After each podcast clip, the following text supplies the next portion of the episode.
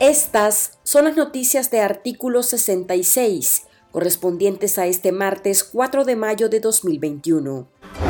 Daniel Ortega impuso su voluntad a través de su aplanadora de diputados en la Asamblea Nacional y ubicó a siete de sus fichas como magistrados entre propietarios y suplentes en el Consejo Supremo Electoral. El orteguismo, junto con sus aliados, reeligieron al sancionado Lumberto Campbell y a Mayra Salinas. La dictadura con ello mantendrá el control en el poder electoral, desoyendo los llamados de la comunidad internacional para garantizar personas respetables en unos posibles comicios generales en noviembre de 2021.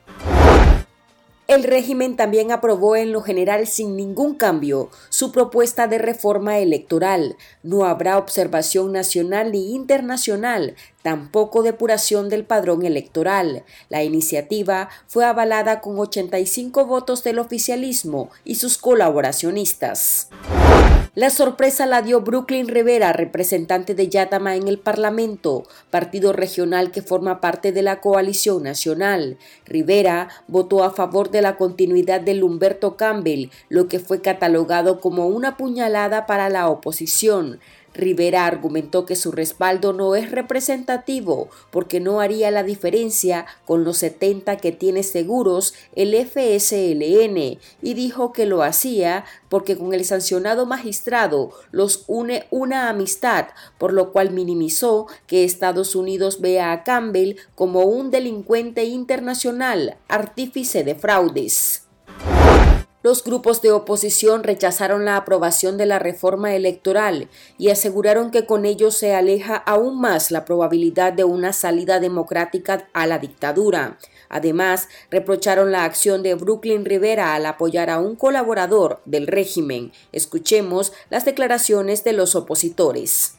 La ley aprobada el día de hoy no le devuelve a la ciudadanía la confianza en el poder electoral ante la intención del régimen de imponerse a la fuerza. Nuestra respuesta debe ser la unidad de todos los nicaragüenses y de todas las fuerzas políticas. Más de lo mismo, un órgano totalmente copado por los incondicionales de la familia Ortega Murillo.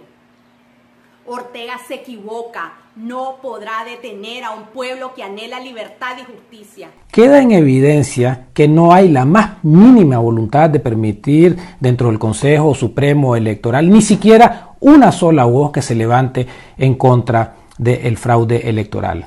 Esa es la decisión que han tomado, esas son las consecuencias que tendrán que enfrentar frente a la historia y el pueblo de Nicaragua.